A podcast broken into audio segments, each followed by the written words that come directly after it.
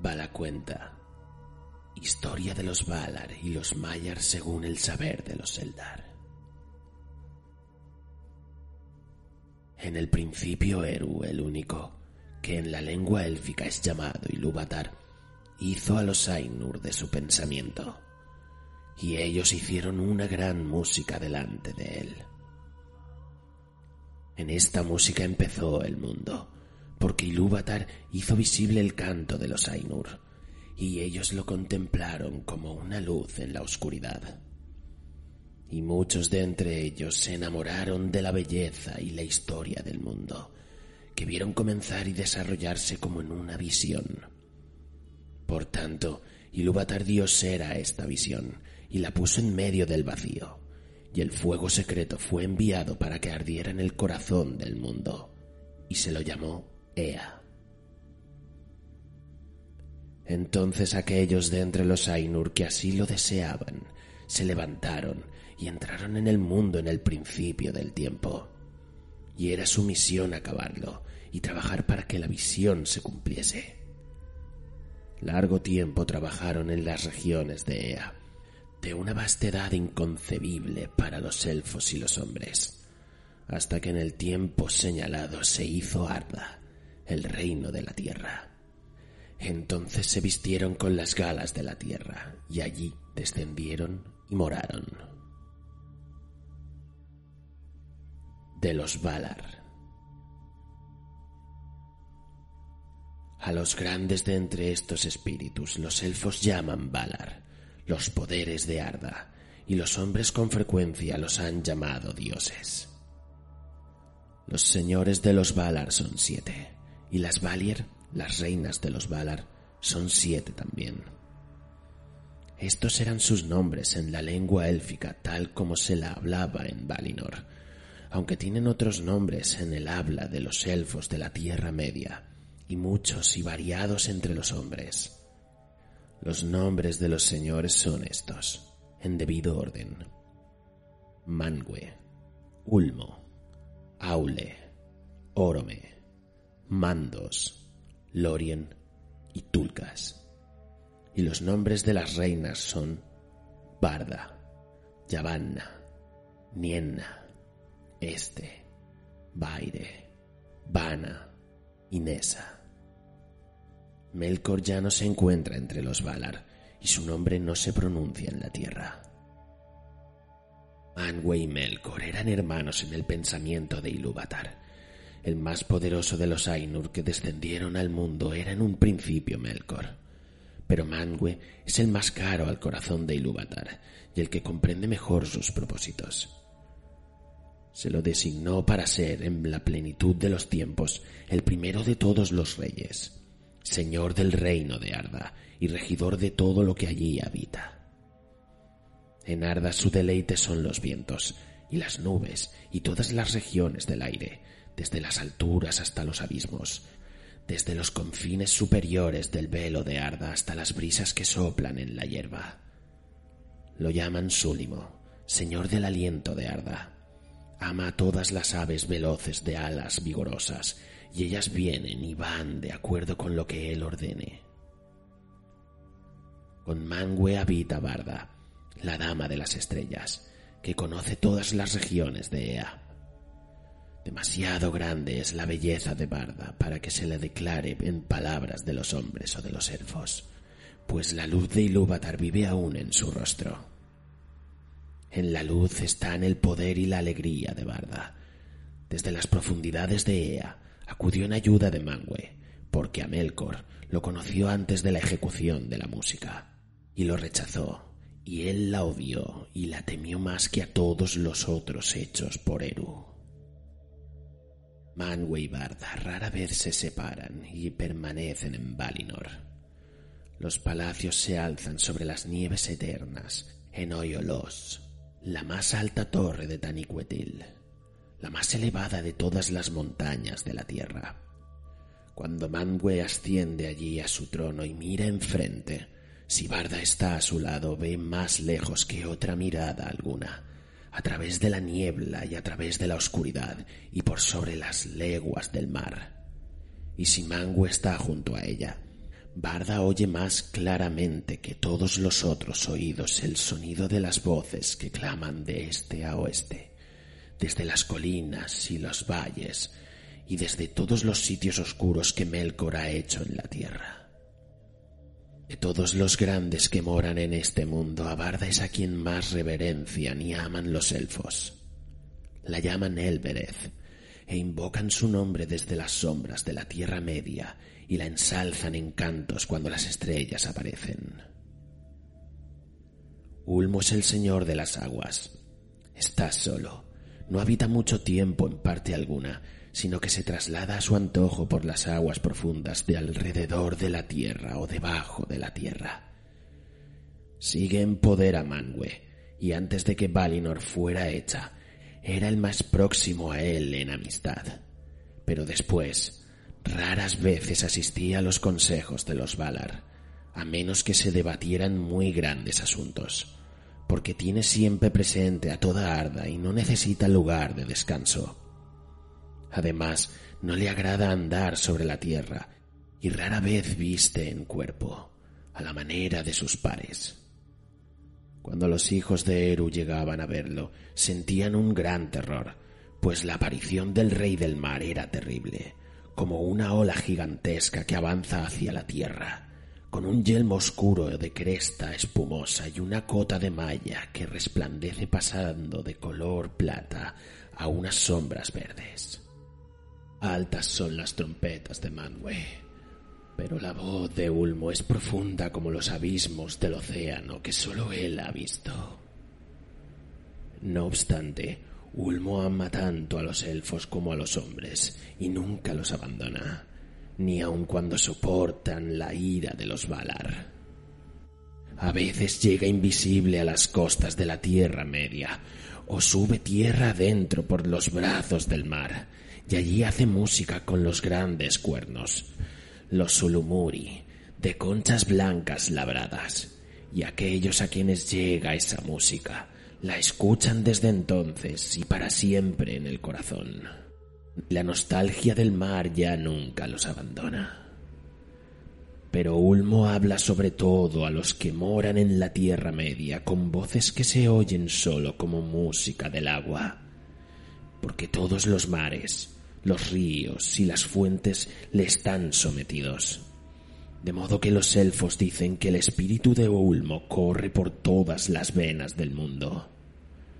Así le llegan a Ulmo las nuevas, aun en las profundidades abismales, de todas las necesidades y los dolores de Arda, que de otro modo permanecerían ocultos para Manwë.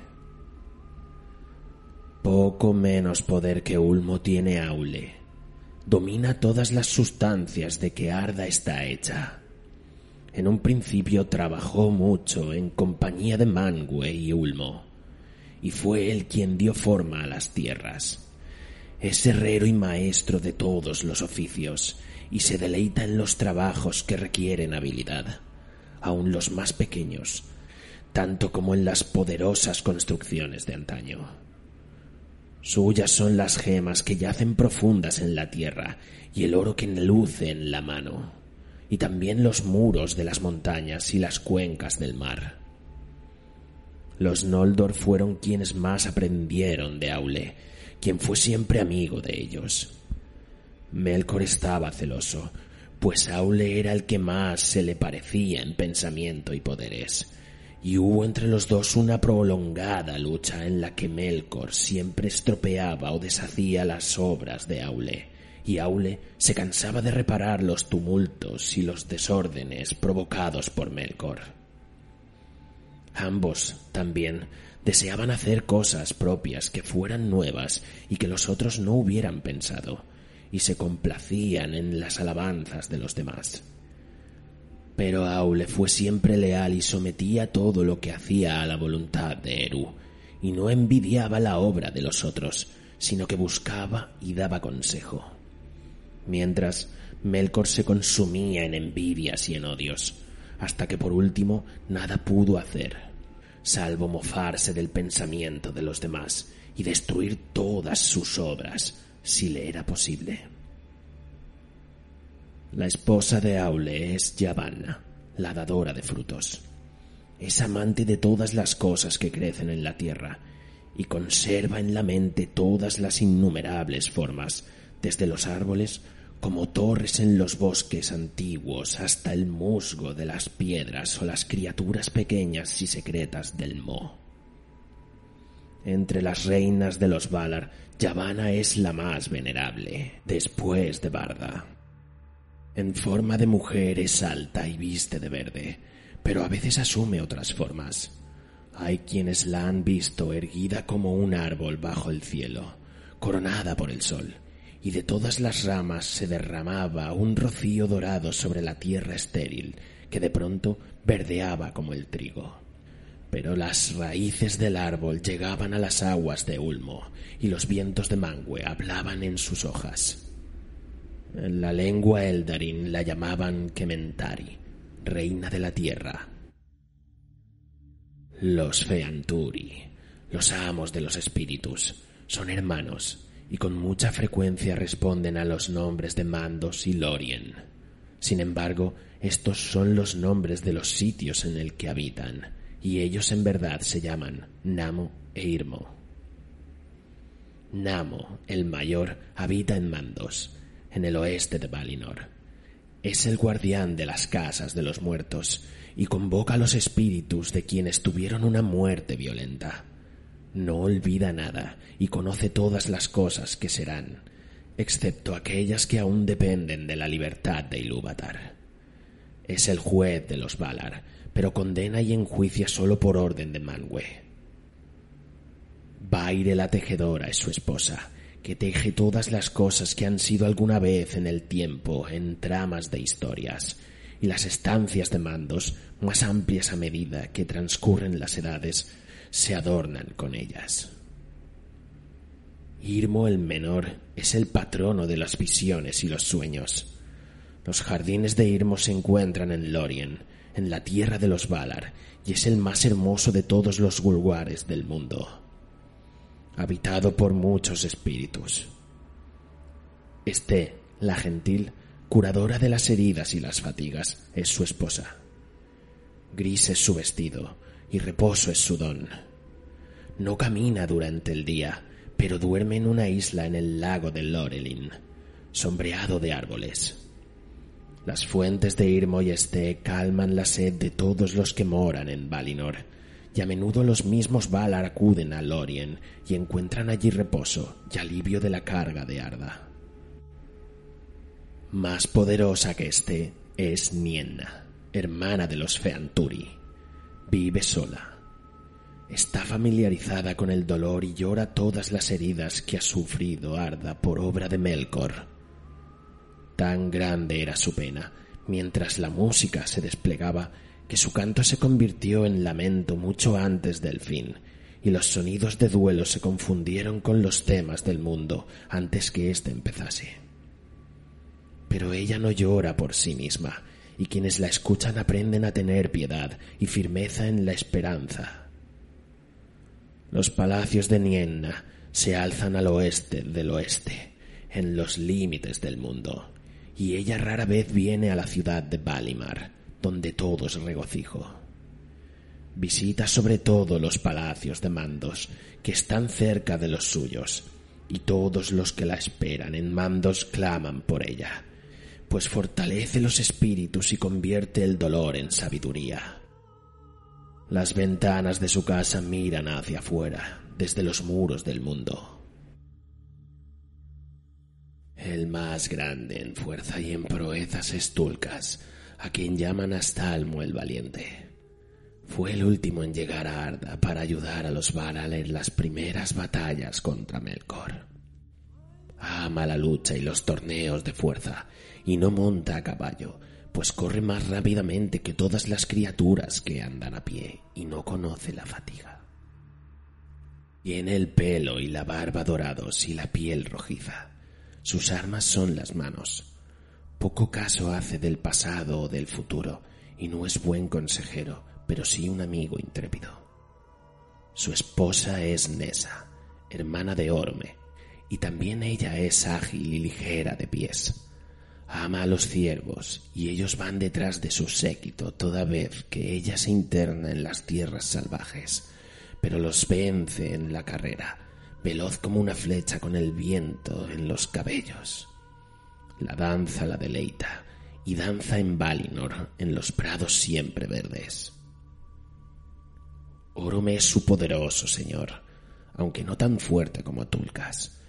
Es más terrible en cólera, mientras que Tulkas ríe siempre, en el juego como en la guerra, y llegó a reírse en la cara de Melkor en las batallas de antes que los elfos nacieran.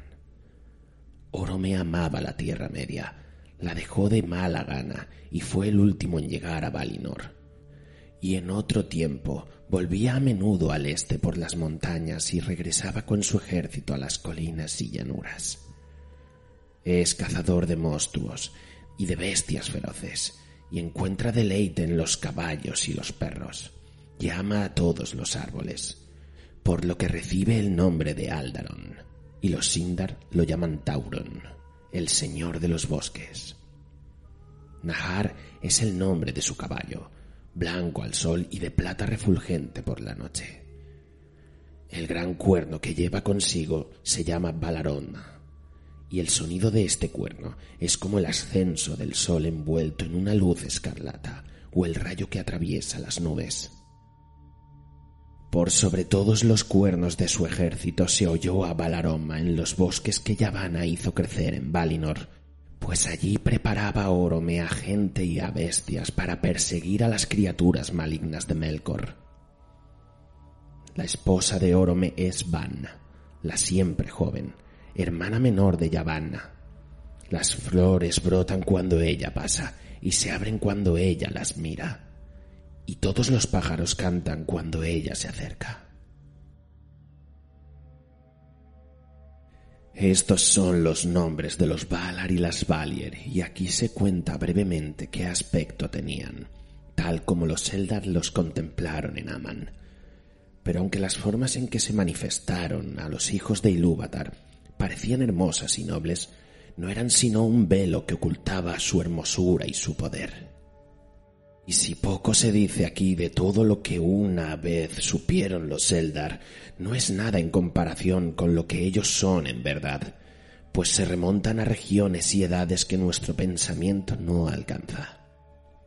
Entre ellos, nueve eran los más poderosos y venerables, pero uno fue eliminado y quedaron ocho, los Aratar, los principales de Arda, Mangue y Barda, Ulmo, Yavanna y Aule, Mandos, Niena y Orome. Aunque Mangue es el rey y responsable de la lealtad de todos a Eru, son pares en majestad y sobrepasan sin comparación a todos los demás, Valar o Mayar, o a cualquier otro enviado por Ilúvatar a Ea. De los Maiar con los Valar vinieron otros espíritus que fueron también antes que el mundo, del mismo orden de los Valar, pero de menor jerarquía.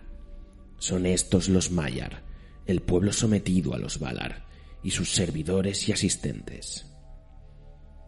El número de estos espíritus no es conocido de los elfos, y pocos tienen nombre en las lenguas de los hijos de Ilúvatar, porque aunque no ha sido así en Aman, en la Tierra Media los mayas rara vez se han aparecido en forma visible a los elfos y a los hombres. Principalmente entre los mayar de Valinor, cuyos nombres se recuerdan en las historias de los días antiguos, son Ilmare, doncella de Barda, y Eonwe, el portador del estandarte y el heraldo de Mangue, con un poder en el manejo de las armas que nadie sobrepasa en Arda. Pero de todos los Maiar, Ose y Winen son los más conocidos entre los hijos de Ilúvatar. Ose es vasallo de Ulmo y amo de los mares que bañan las costas de la Tierra Media. No desciende a las profundidades, pero ama las costas y las islas y se regocija con los vientos de Mangue, se deleita en las tormentas y se ríe en medio del rugir de las olas. Su esposa es Winen, la señora de los mares, cuyos cabellos se esparcen por todas las aguas bajo el cielo. Ama a todas las criaturas que habitan en las corrientes salinas y todas las algas que crecen allí, y a ella claman los marineros, porque puede tender la calma sobre las olas, restringiendo el frenesí salvaje de Ose. Los numenoreanos vivieron largo tiempo bajo la protección de Winen y la tuvieron en igual reverencia que a los Valar. Melkor odiaba al mar, pues no podía someterlo. Se dice que mientras hacían a Arda, intentó ganarse la lealtad de Ose, prometiéndole todo el reino y el poder de Ulmos si lo servía. Así fue que mucho tiempo atrás hubo grandes tumultos en el mar que llevaron ruina a las tierras, pero Winen, por ruego de Aule, disuadió a Ose y le condujo ante Ulmo. Y fue perdonado y volvió a su servicio y le fue fiel la mayoría de las veces, porque nunca perdió del todo el gusto por la violencia, y a veces mostraba una furiosa terquedad aun sin el consentimiento de Ulmo, su señor. Por tanto, los que habitan junto al mar o se trasladan en embarcaciones suelen amarlo, pero no confían en él. Melian era el nombre de una maya que servía a Vanna y a este. Vivió largo tiempo en Lorien, donde cuidaba de los árboles que florecen en los jardines de Irmo, antes de que ella se trasladara a la Tierra Media. Los ruiseñores cantaban a su alrededor donde quiera que ella fuese. El más sabio de entre los Maiar era Olorin. También él vivía en Lorien, pero sus caminos lo llevaban a menudo a casa de Niena, y de ella aprendió la piedad y la paciencia. De Melian mucho se dice en el cuenta Silmarillion, pero de Olorin nada cuenta ese relato porque aunque amaba a los elfos, andaba entre ellos invisible o con la forma de un elfo, y ellos desconocían el poder de aquellas hermosas visiones o la impronta de sabiduría que él les ponía en el corazón. Más tarde fue amigo de todos los hijos de Ilúvatar y compadeció sus sufrimientos, y quienes lo escuchaban despertaban de la desesperación y apartaban las aprensiones sombrías de los enemigos.